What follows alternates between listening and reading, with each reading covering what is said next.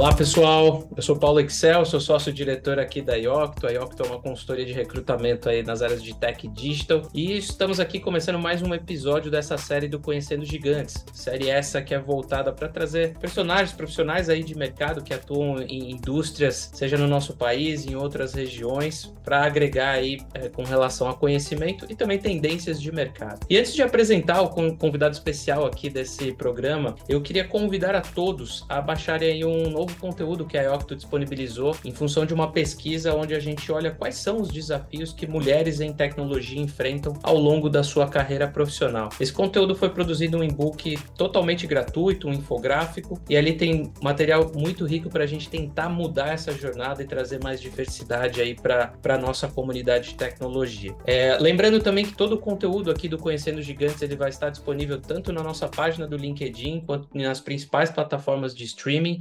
A gente tem um canal é, de, de podcast chamado MindTech, onde todo o áudio aqui do que a gente estiver captando vai estar disponível ali também. E dito isso, começo aqui abrindo a porta e já agradecendo ao Fábio Colpas, que ele é CIO da Mafre México, graduado em Ciências da Computação, com especialização pela FGV, MBA na USP. Fábio, obrigado aí pela, pela, pelo, por aceitar nosso convite. Primeiro é uma honra estar aqui com vocês, tentar agregar um pouquinho aí de, de, de informação, de conhecimento aí ao, ao pessoal que está chegando. E vamos nessa, vamos, vamos ver aí como é que a gente pode responder as perguntas aí. Bom, Fabio, acho que, de novo, aqui é uma linha muito de um bate-papo. É, eu acho que o ponto legal de ter trazido o Fábio aqui é principalmente, é para dar um pouco de uma visão de região, né? Eu sempre falo que, às vezes, olhar só para o território brasileiro, né, nos deixa um pouco míopes com relação à realidade também de outros mercados. O Fábio, ele vem de uma carreira é, muito forte dentro da indústria de seguros, né? Já executivo aí com trajetória não só no Brasil, mas também na América Central e agora é, também aí tomando toda a conta da, da região do, do México, mas começando, a gente sempre gosta né, da, das raízes ali. Fábio, por que você escolheu a carreira de técnico? Né? O que, que chamou a atenção lá no, no, início? Eu lembro dos 13, 14 anos, né? Então, fiz aí um, um, processo de orientação vocacional e saiu que todas as áreas de administração e a parte um pouco de, de computadores, na época não se falava tanto tecnologia, né? Se, o nome era informática, né? Era algo que poderia ser um bom caminho para mim. E aí eu, eu, tomei a decisão de, de fazer um curso de técnico de processamento de dados, que a ideia era mais ou menos assim, ó, vamos, vamos fazer o curso, e, eram três anos, né, era o colegial técnico, e se a coisa caminhasse bem é, e eu gostasse do tema, depois seria natural continuar nesse caminho. E foi o que aconteceu. Aí você se encanta, né? Ou seja, a hora que você começa a programar, a hora que você começa a entrar é, no detalhe do, do, de, do funcionamento. Eu sempre digo que eu, eu estou diretor, mas eu sou programador. Ou seja, a minha, minha profissão é programador, eu gosto de, de, de programar. E aí me encantei. Ou seja, não, não tem muito o que dizer. É muita lógica, muito você faz e depois você vê o resultado. Então, eu acho que foi isso que me, me encantou na, na informática, né? Muito legal, muito legal. Acho que é, é, é, bem interessante ver isso, né? Porque a gente, de fato, conhece muitas pessoas, né, que se, seguem uma carreira executiva em tecnologia e muitas vezes se distanciam ali do, do lado técnico. Mas eu vejo que a paixão pelo técnico ainda é algo presente aí dentro daquilo que você faz, apesar né, de todas as responsabilidades da, da função. É isso aí. Eu lembro até de uns cursos é, que eu fiz no, no final da década de 90, que era de certificação Microsoft, né? Então, eu tinha que. Eu tive que. Eu fiz dois cursos de SQL e de arquitetura Windows, né? Cara, Assim, eu lembro que era muito legal. E depois tive que fazer a certificação, tive que fazer provas e tal, passei. E, e você conhecer, né? Por exemplo, depois conhecer como um outro programador faz, né? Então, a arquitetura do Windows, até hoje me serve isso. O cara às vezes me fala, ó, oh, estamos com um problema aqui, aqui. Não, peraí, deixa eu dar uma olhada. Legal. E aí você acaba se metendo, se divertindo junto com os programadores, junto com o pessoal de infraestrutura tal. Você tem os conceitos, né? Claro. E, cara, divertidíssimo. É, Fabio, passando um pouco aí pro, pro tema, vamos dizer assim, de, de momento do setor, né? O setor de seguros onde você está. O que, que são os principais temas aí que estão batendo na janela aí dessa indústria que, cara, tem uma representatividade muito grande, né? Dentro da, da economia e mundialmente falando. É, esse é, esse é um bom ponto, né? É, se a gente olha do ponto de vista de negócio, né? Então, assim, principalmente fazendo uma comparação entre Europa, Estados Unidos e, e América Latina, a gente tem um indicador que é, é o, o, percentual do PIB que se gasta em, em, seguros, né? Então, economias maduras gastam as, até 6% do PIB com seguros. A América Latina América Latina, o país que mais gasta é o Chile, se não me falha a memória, com 4%, 4,2%, e o Brasil com 3,8% e o México com 2,8. Então, é, é, o que rola do ponto de vista de negócio é são oportunidades, ou seja, a gente ainda não chegou, o seguro não chegou a, aonde ele deve chegar, né? Como seu papel social de proteção, né? Não, não chegou. A gente tem que chegar mais longe, tem que chegar em mais pessoas, né? Então, alguém pode pensar, pô, o cara está pensando só em número do PIB. Não, não é. É porque a grande maioria das pessoas em países da América Latina não tem, não tem seguros. Então, a partir do ponto de vista de negócio, de, de, seguros, né, que a gente tem essa, esse gap, a tecnologia tem que ajudar. Ponto-chave dessa história é como nós vamos ajudar ao negócio. Então, aí existem é, duas frentes, né? Uma frente mais voltada para a rentabilidade do negócio, certo? Então, onde você tem que é, buscar é, uma redução de custo através de otimização, não é pura e simplesmente baixar custo por baixar custo, é otimizar. Já hoje a gente tem muito, por exemplo, é, a gente já tem aqui há cinco anos, é, aqui no, na Mafre México, a gente já tem robôs que fazem operações manuais. Né? Então, ah, você tem que pegar um arquivo, levar para um lado, é, trabalhar esse arquivo, depois subir no sistema. Tal. Então, isso era tempo de pessoas que hoje estão fazendo uma análise do, do, dos resultados e que antes estavam fazendo processamento manual. O que tem que rolar aí forte é, são os micro, microserviços. Você tem os, os cores, né, que eles têm ali o seu papel transacional, e, e você tem que aliviar essa carga. Mais do que isso, mais do que aliviar a carga, aí já entrando numa linha de, de, de, de cliente, você tem que estar tá aberto, você tem que estar tá apificado para tudo, né? Porque no limite, o que, que é uma, uma seguradora, né? Você tem um, você tem um motor de cálculo e uma gestão do, do depois que você vendeu a apólice. Então, é, a Mafre México ela tem que ter capacidades de, de atender, por exemplo, se, se tem um agente, um corretor que necessita vender, se tem um canal digital, ele tem que se conectar com a gente e receber os dados de uma apólice, é, é, cotizar, é, que aqui é em espanhol, né? Cotar, imprimir,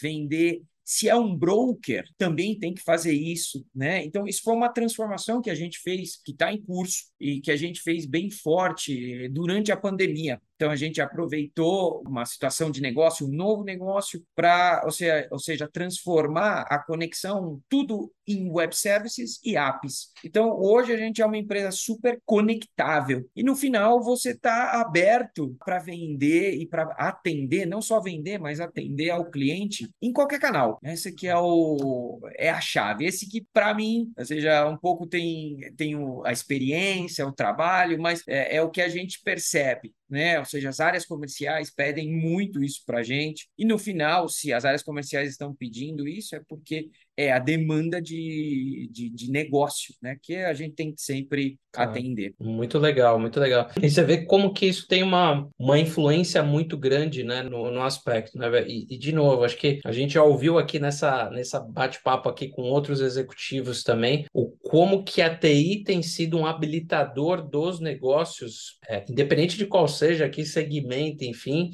mas como esse protagonismo ele, ele tem sido muito latente na agenda das, das empresas, né? Então, isso só reforça aí um pouco também do que a gente tem sentido aqui é. de outros papos. Você sabe que, que o, o meu chefe, é, o CEO aqui da, da Mafre México, ele, ele, ele diz em todos os lados que não somos mais uma empresa de seguro, somos uma empresa de tecnologia que vende seguros. Eu acho que isso define claramente a estratégia futura da companhia e como reforça o que você acaba de dizer, que é a importância da tecnologia dentro da, do setor segurador.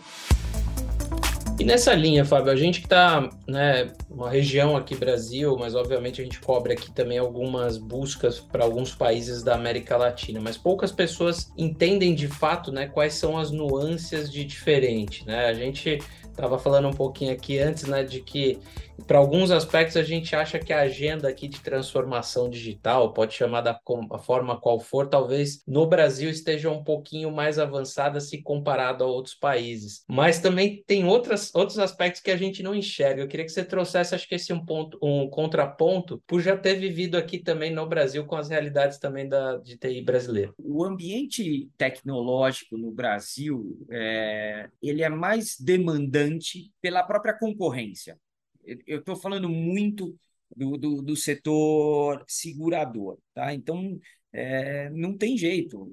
Você tem uma Porto que avança, você tem uma Sul América que avança, você tem e aí você tem você não só tem que acompanhar, como também está na frente, né? Como em, em vários momentos a, a, Mafre já já esteve, ou seja, eu me recordo aí, não posso falar muito sobre o Brasil, mas eu lembro que em 2009, perdão, em 2008 tivemos uma implementação aí da conexão com o Burô de Crédito, né? Eu já nem eu nem sei como é que fala isso em, em português. Burô de mas, Crédito é, Então, que a gente fazia uma validação com o credit score de uma pessoa e isso mudava é, o valor do seguro. Então, quem tem melhor score creditício tem uhum. uma, tem, ter, teria uma condição melhor de, de, de, de, de sinistralidade. Né? Então, ou seja, a gente percebe que o Brasil, o mercado digital é, é, é forte, é, é impressionantemente rápido, as coisas avançam rapidamente. É diferente, por exemplo, do México, da América Central.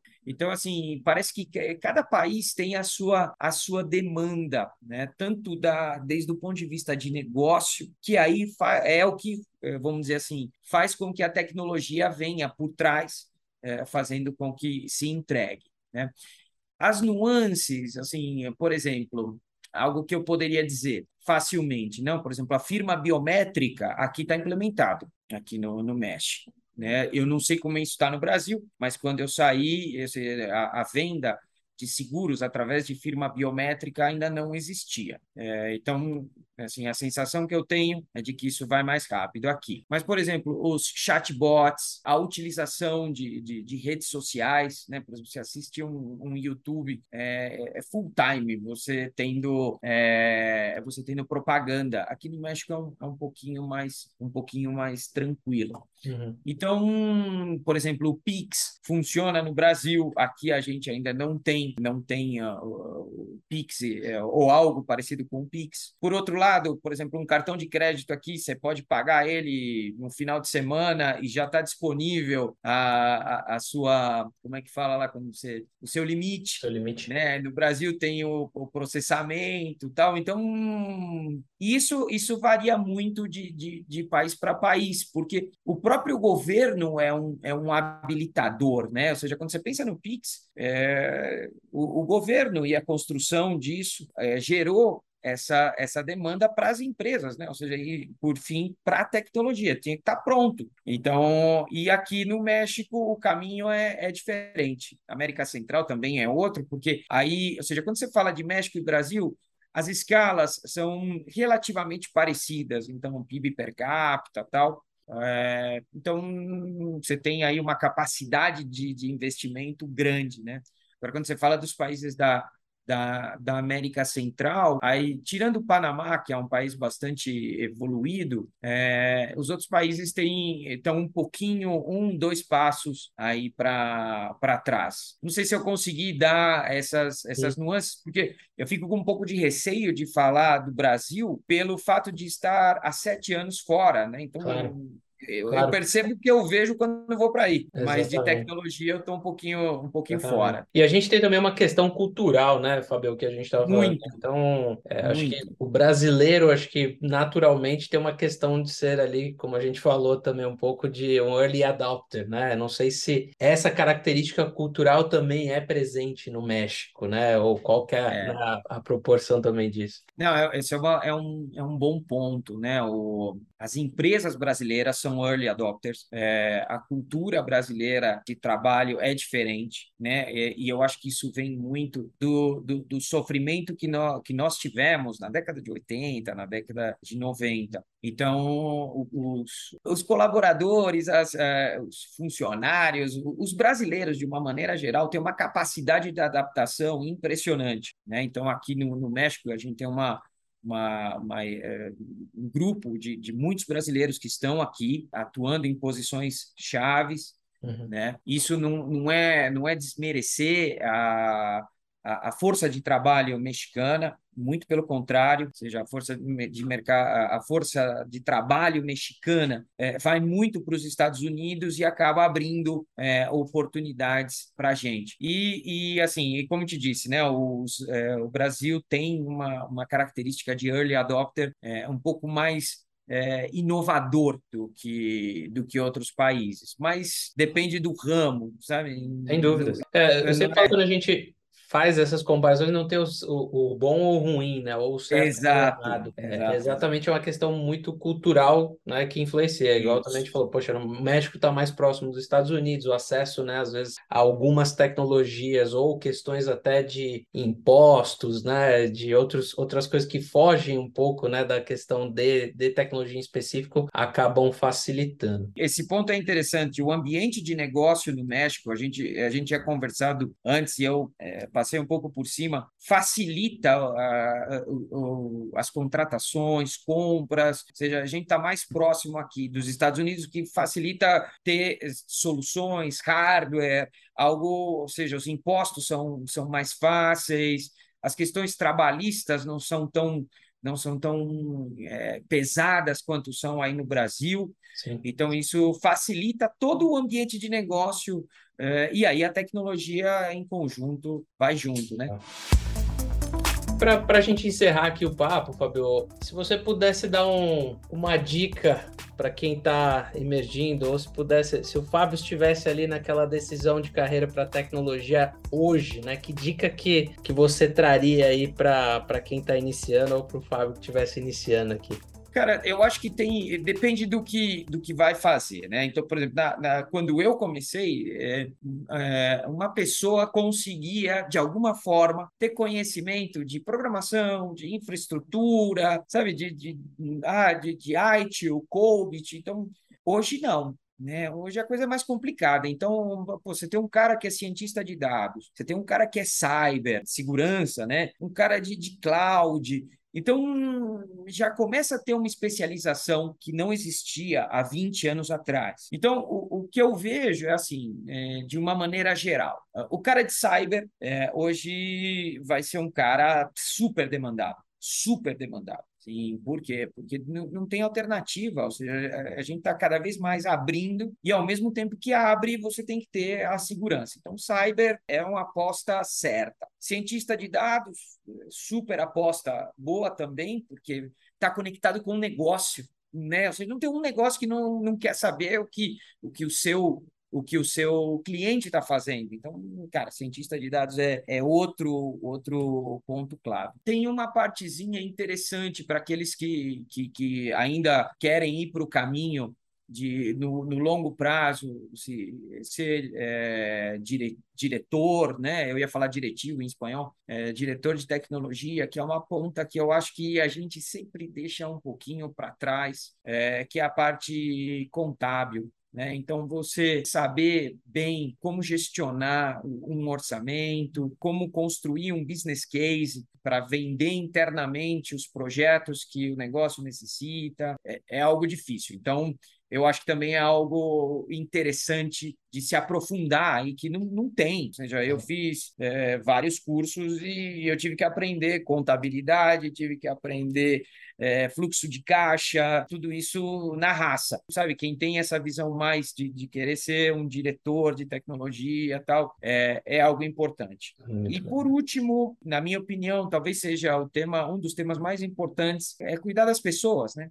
É, por mais que você tenha robotização, é, os Appians da vida aí, né? Ou seja, essas essas novas, tecnologi novas tecnologias de low code ou no code, é, é, não tem jeito. O entendimento do negócio, a transformação disso em, em, resultados tecnológicos, vamos dizer assim, depende das pessoas. Então, é, é chave conhecer bem pessoas, é chave saber como gestionar equipes, né? ter bons conhecimentos de agile, né? tudo isso que está vindo agora que no final das contas é o que dá resultado para as companhias. Não, não, tem, não tem jeito de, de não ser através das pessoas e junto com as pessoas a obtenção de, de, de resultados em tecnologia que depois se transformam em resultados para o negócio. Negócio. Muito legal, muito legal. Acho que de fato são combinações, né? Não basta só ser um bom técnico, né? Se você não tem a visão é, de negócios, né? Ou visão até de como transformar aquele técnico em algo que um executivo compre, né? A ideia, enfim, você tem que saber também colocar. Bom, bons pontos aqui, Fábio. Mais uma vez, recebi aqui Fábio Copas, CIO da Mafre México. Fábio, Muitíssimo obrigado aqui pela sua contribuição. Legal, Paulinho. Obrigado a você, a Iocto, pela, pela abertura, pela confiança, né? De, de, de, de poder. A gente estar tá aqui num canal super aberto, que vai ter muita gente que vai ver. Então, assim, é, não é fácil, né? Eu não estou acostumado com isso. Se fosse para sentar e programar, tava mais fácil. Mas, é cara, português, né, Fabio? Tá acostumado mais aí com o espanhol, né? É isso aí. Uma honra, cara, poder participar. E estamos disposição. Imagina, eu que agradeço em nome da Iocto aqui. Encerramos aqui então mais uma, uma iniciativa aqui, um programa do Conhecendo Gigantes. Lembrando que esse conteúdo também está disponível no nosso podcast chamado Mind Tech e a gente fica por aqui. Até uma próxima.